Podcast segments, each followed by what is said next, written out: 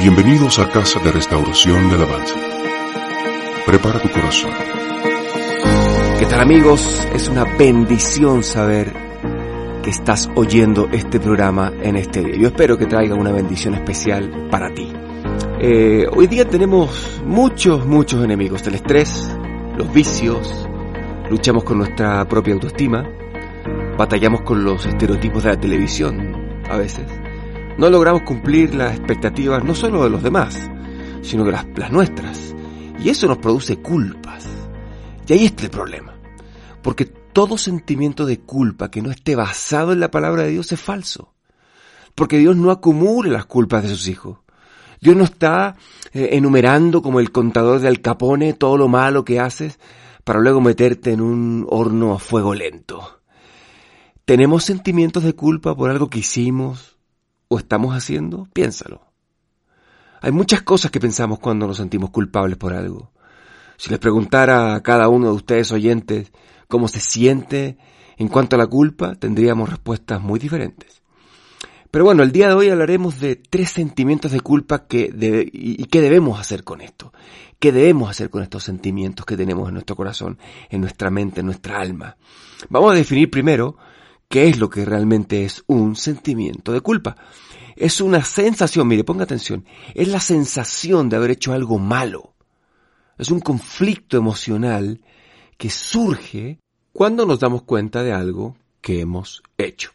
Mire lo que la palabra dice en Primera de Juan capítulo 1, versículos del 5 al 7. Dice así, y este es el mensaje que hemos oído de Él y que os anunciamos. Dios es luz, ponga atención Dios es luz, y en Él no hay tiniebla alguna. Si decimos que tenemos comunión con Él, pero andamos en tinieblas, mentimos, y no practicamos la verdad. Mas si andamos en la luz, como Él está en la luz, tenemos comunión los unos con los otros. Y la sangre de Jesús, su Hijo, nos limpia de todo pecado. Acá hay una frase increíble, y es una afirmación implacable, de gran alcance, que explica eh, la posición de Dios frente al ser humano. Oiga esto, Dios es luz y no hay tinieblas en él, dice el versículo 5. Esta frase nos indica que Dios es santo y nosotros sabemos que el hombre no lo es. ¿Cómo puede entonces superarse este agujero que se encuentra entre el maravilloso Salvador y nosotros? Por más que hagamos eh, los mejores méritos de nuestra vida, por más que construyas hospitales para niños con cáncer, por más que salves gatos en los árboles y ayudes a cruzar a cuanta abuelita te encuentres en la calle, nunca podremos cambiar eso. Usted debe entender que en su condición de ser humano siempre existirá algo que se llama naturaleza humana, que le impedirá ser perfecto. Entonces, durante toda nuestra vida, usted ha acumulado toneladas de vicios, pecados, errores, malas palabras, vinos baratos, ofensas. Usted es un profesional desbaratando corazones. Usted tiene doctorado en aplastamiento de gente que lo ama. Usted debe entender que en su calidad de ser humano no debe sentir culpa sabiendo que sus errores provienen directamente de su ADN. Entonces, ¿por qué nos sentimos culpables si sabemos esto? Porque en primer lugar hemos recibido, en algunos casos, sí, enseñanzas erróneas. Por ejemplo, las iglesias extremistas, que generalmente tienen la lista de los salvos y andan como el de Halloween cortándole las cabezas a todos los que se le cruzan. Si no diezmas, te toca el sartén 4 junto a los rockeros. Si no oras, te vas al horno 5 con los que les gusta el reggaetón. Dios no trabaja así. Si todo lo que te enseñan es malo, lógicamente te sentirás que estás haciendo lo malo todo el tiempo. Vas a sentir que en tus pies ya hay fuego, que el azufre te persigue y que la llorona eh, duerme contigo. En segundo lugar, eh, algunos de los recuerdos de la infancia te traen sentimientos de culpa. Son experiencias que viviste, eh, donde sabes que te equivocaste y que pudiste actuar mejor. estas experiencias se han guardado en tu corazón y te producen tristeza. Dios las sabe, las conoce, porque conoce tu corazón y sabe que, en muchas de estas vivencias estás arrepentido. En tercer lugar, hay gente que se siente culpable por la baja estima que tiene. No está conforme con lo que son o lo que tienen. Miren a un lado y siempre eh, alguien será mejor que ellos. El enemigo usa esto incluso para atormentar a, los, a los mismos creyentes. Y por eso existe este famoso sentido de culpa bíblico, que es como la sensación que, que, tenemos en nuestro espíritu, eh, que indica que lo que hemos hecho es definitivamente algo que, ofende a Dios.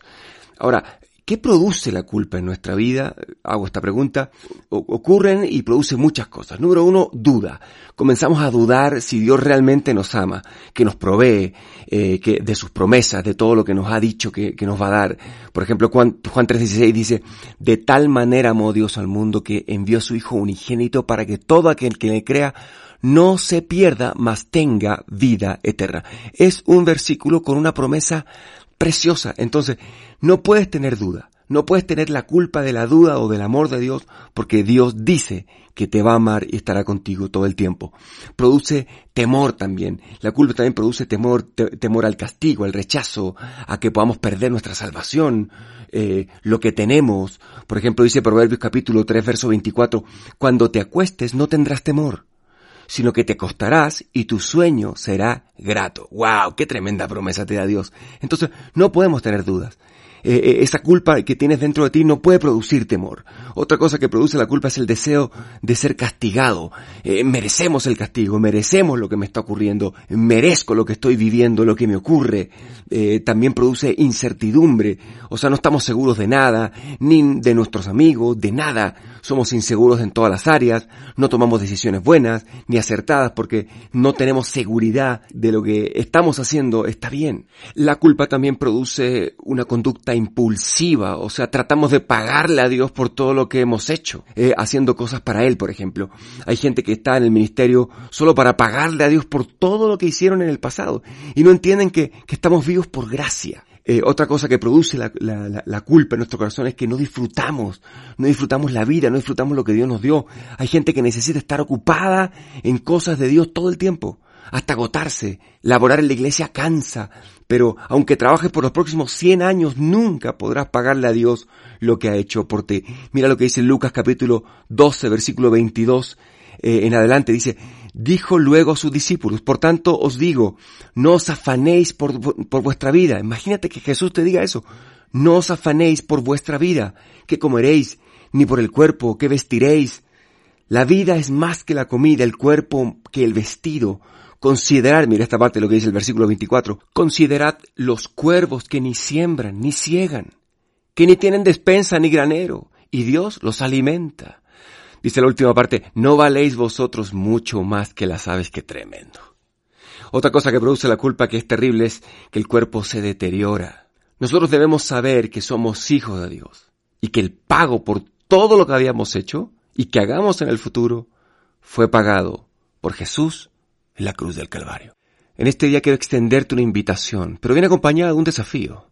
Dios pagó por todas tus faltas y pecados, tomó la decisión de ir a la cruz en tu lugar, y esta acción abrió la puerta para la salvación del ser humano. Toda culpa, dice la Biblia, que Él la clavó en la cruz para que tú no tuvieses que pagar nada. Hoy te invito a que lo recibas en tu corazón como el Señor y el Salvador de tu vida. Si quieres hacerlo, repite conmigo, Señor Jesús, en este día te doy gracias porque he comprendido tu amor y tu misericordia. Te recibo en mi corazón como el único y suficiente Señor y Salvador de mi vida. Dile, yo creo que viniste a este mundo y tomaste mi lugar en esa cruz y que gracias a eso yo tengo vida eterna. Te pido que me acompañes el resto de mi vida. En el nombre de Jesús. Amén. Cara, Casa de Restauración y Alabanza nuestra ubicación, Charco Azul número 4, Colonia Miscuac, Alcaldía Benito Juárez, Ciudad de México. Tenemos reunión de oración todos los días a las 7.30 de la mañana y reuniones para toda la familia. Mujeres, varones del reino, niños, jóvenes en acción, matrimonios, consuelo de Dios y grupos de vida. Te esperamos todos los domingos a nuestros tres servicios, 8 de la mañana, 10.30 de la mañana y 1 de la tarde.